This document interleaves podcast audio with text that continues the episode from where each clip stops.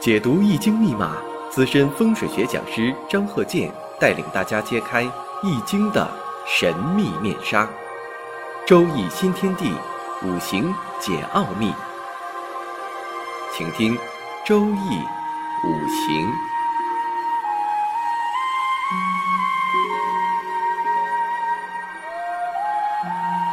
上山微电台荣誉出品。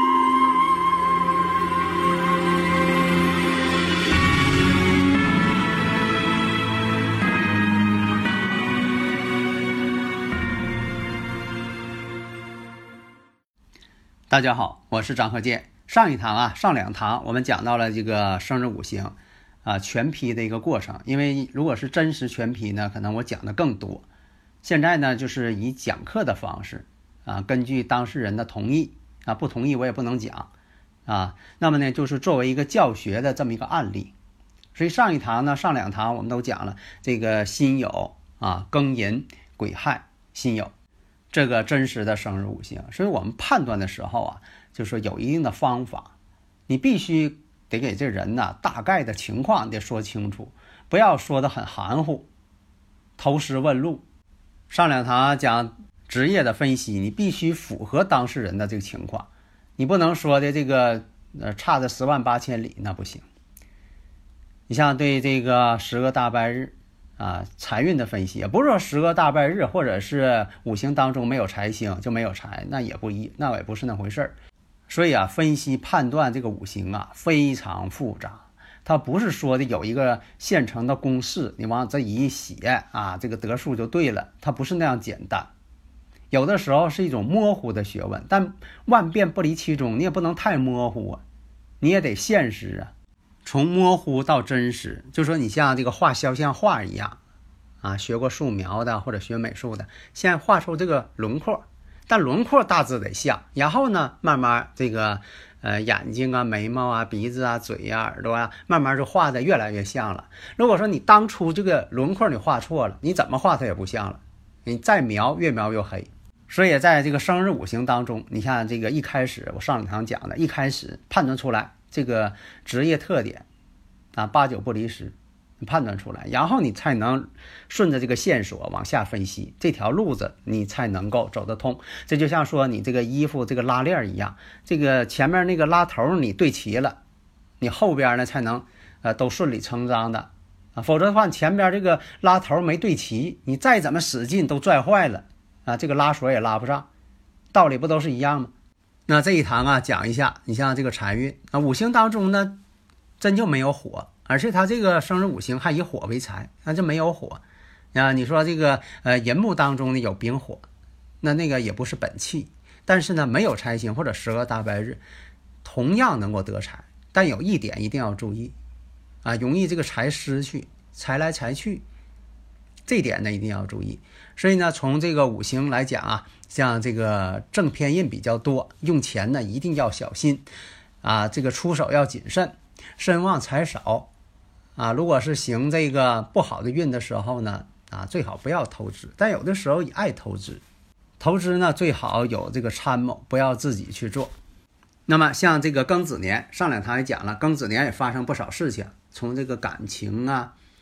啊，从这花钱呐，啊，事业呀，你像这个庚子年出现，庚子年出现呢，身旺啊，身旺呢，又是这个正印出现呢，印呢代表什么？现在房子、房屋、汽车，啊，这都是印。那这个身旺的时候，印星出现，啊，像这个装修房子、买商铺、投资。啊，这个投资你得先投出钱来呀，叫散破，先把钱花出去，然后再收回来。那这个呢，就说在这个庚子年出现的时候，哎，也花了不少钱，也确实这样，他得破费一部分。但是这个破费呢，一个是散破，散破呢就是你买东西，钱是花了，但是你买的东西了。如果恶破，恶破那是真破财了，投资失败真破财了。所以目前呢，主要是靠这个工资啊收入开销了。有的时候还不够了，这也是这个十个大半日造成的，命中无财造成的。所以这一点呢，一定要知己知彼，了解自己嘛。生日五行就像一面镜子一样，了解自己而不至于盲目。所以呢，在判断的时候，还应该判断一下呢未来的这个大运流年，重点流年，不能说这个人活到一百岁，你说这个一百段那样呢，就说有一些平年，就是平顺之年，没有什么大事发生的。你说这个年呢没有什么事儿，这个年呢没有什么事儿，这个年呢没有什么事儿，那说起来怪续分的。那么从这个四十三岁到五十三岁，那就换成了这个乙酉大运。二零二四年就换了，换成这个乙酉大运。那这个乙酉大运呢，你大致呢要分析一下，一个是乙庚相合，啊，把这个正印合去了。那正印合去了，那就是。啊，这个退休了，虽然说呢没到退休年龄，但是呢工作呢环境呢比较艰苦，可以提前退休啊。那这个提前退休，倒不是说到四十三岁就退休了，也可能在这之前就已经退休了。那么呢，到了这个已酉，已酉的时候呢，乙庚相合，为什么判断呢？就说的在这个大运当中，也就是要退休，要干自己的事业了，因为这个正印被合了嘛。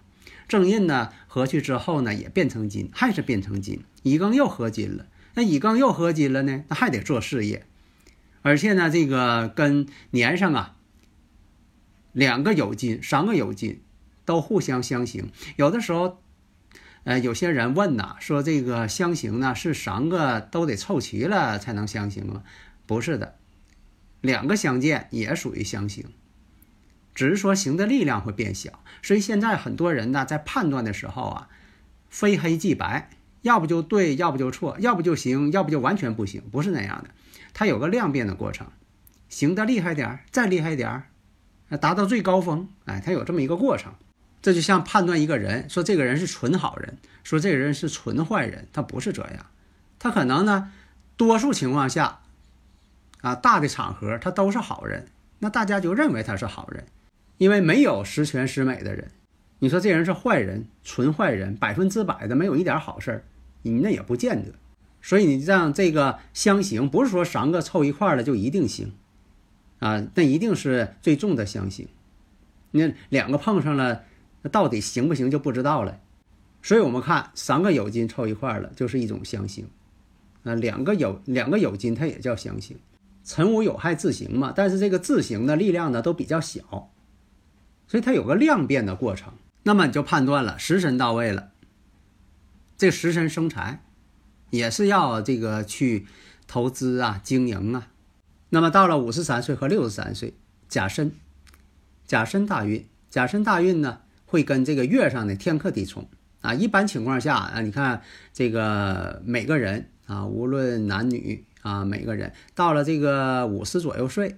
这个情况都会出现这么一个大运呐，天克地冲，所以呢，呃，现实情况呢也是这样。人到了五十来岁的时候，容易这个身体不好，有更年期，啊，都有病啊，身体总觉得不好。你等到过了六十了，哎，他可能又缓过来了，啊，这就是跟这个五行大运有一定关系。那天克地冲嘛，到了这个五十来岁了，就会跟月柱天克地冲。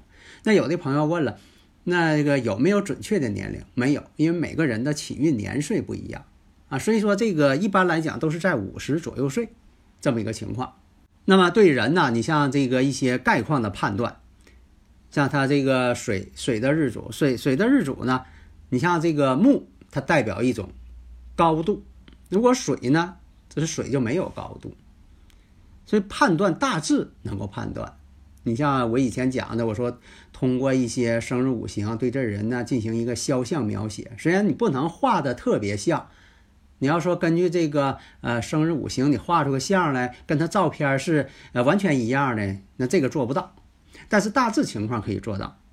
你像这个呃个子不太高，这个面庞呢比较这个啊黑瘦的感觉，因为这个水主黑色嘛。啊，但人呢，就说的比较精神，金水呀，金水精神呢。那么当初判断呢，你像这个缺少土的五行，中医讲呢，土呢代表这个脾胃，啊，实际情况呢，确实呢，这个有胃病。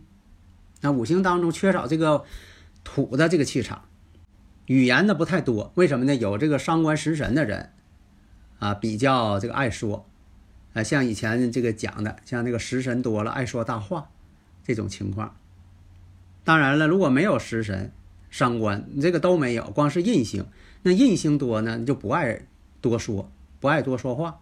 印星多的人呢，做事呢比较这个埋头苦干，所以呢，在工作上呢比较踏实认真，埋头苦干嘛，印星嘛，有印星的人这个认真嘛，这个遵照条条框框去干工作嘛，欲望呢也不是特别强烈。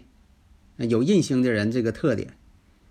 能够这个坚持某一项工作，所以以前我讲啊，印星多的人比较认真，你让他干这工作，哎，他就呃坐这儿去干这个工作，啊，人呢也比较忠诚，这都是印星的表现啊，正印偏印，重情义呀。那印星多的人也好面子，以前我也讲，印星多的人好面子的，比较在意别人的一些看法呀，而且呢，就说在这个辛丑年，马上对，马上进入这个壬壬年。啊，工作上呢确实有一定压力。壬壬年嘛，劫财出现；庚子年呢，这个印星到位，可以提拔、晋升，但是呢也会出现一个考验期。啊，因为这个辛丑年嘛，这都属于偏印嘛。未来这个重点流年也得说一下，你像把这个重点流年呢一些这个呃关口期呀都得找出来。啊，你像这个呃二零三一年。二零三五年，人你把这些天干地支先找出来，就是跟他这个五行感应的，把它当做重点挑出来。像这个二零三七年呢，二零四七年呢，二零五五年呢，二零五六年呢，二零六二年呢，你先把这个挑出来，然后呢，再从中间呢再找出来这个情况。找出来之后呢，你再判断大致是什么情况，在未来会有什么事儿出现，提醒注意嘛。那你像说有这个猴年呢、蛇年呢、卯年呢、龙年呢、啊猪年呢，还有天干透出来这个有人水呀、癸水呀，那这些把这些呢五行都挑出来，这样你才能做出这个未来的判断。一般来讲呢，用这个语音讲，我一般都是用这个语音来讲，以证明呢我自己呢确实是张鹤健教授本人。不是呢，别人或者找个助手给打字啊，或者是电脑复制粘贴啊，咱不是那种，咱就是用语音，这样呢说起来呢信息量还大。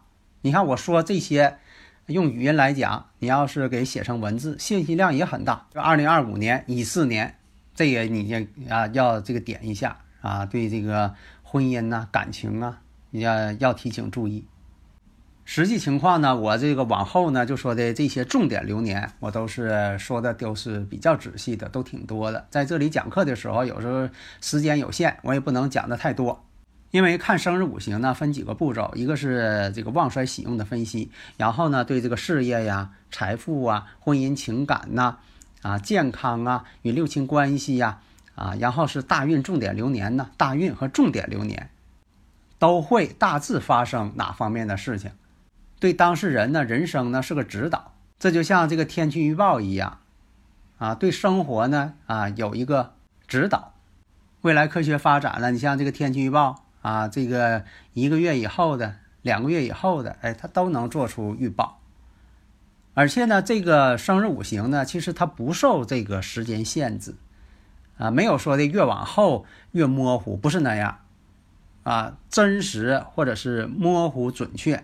它不随着这个呃年代的久远而模糊。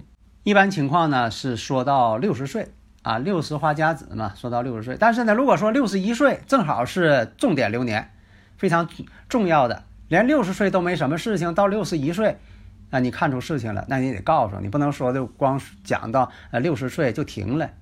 那你说到了这个六十二岁，或者是到了这个呃六十六岁啊？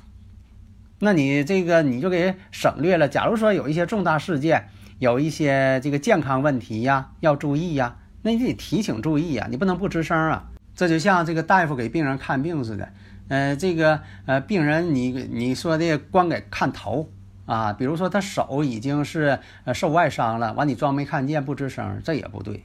所以啊，一般情况下。是六十岁啊，呃，六十花甲子啊，这一个甲子。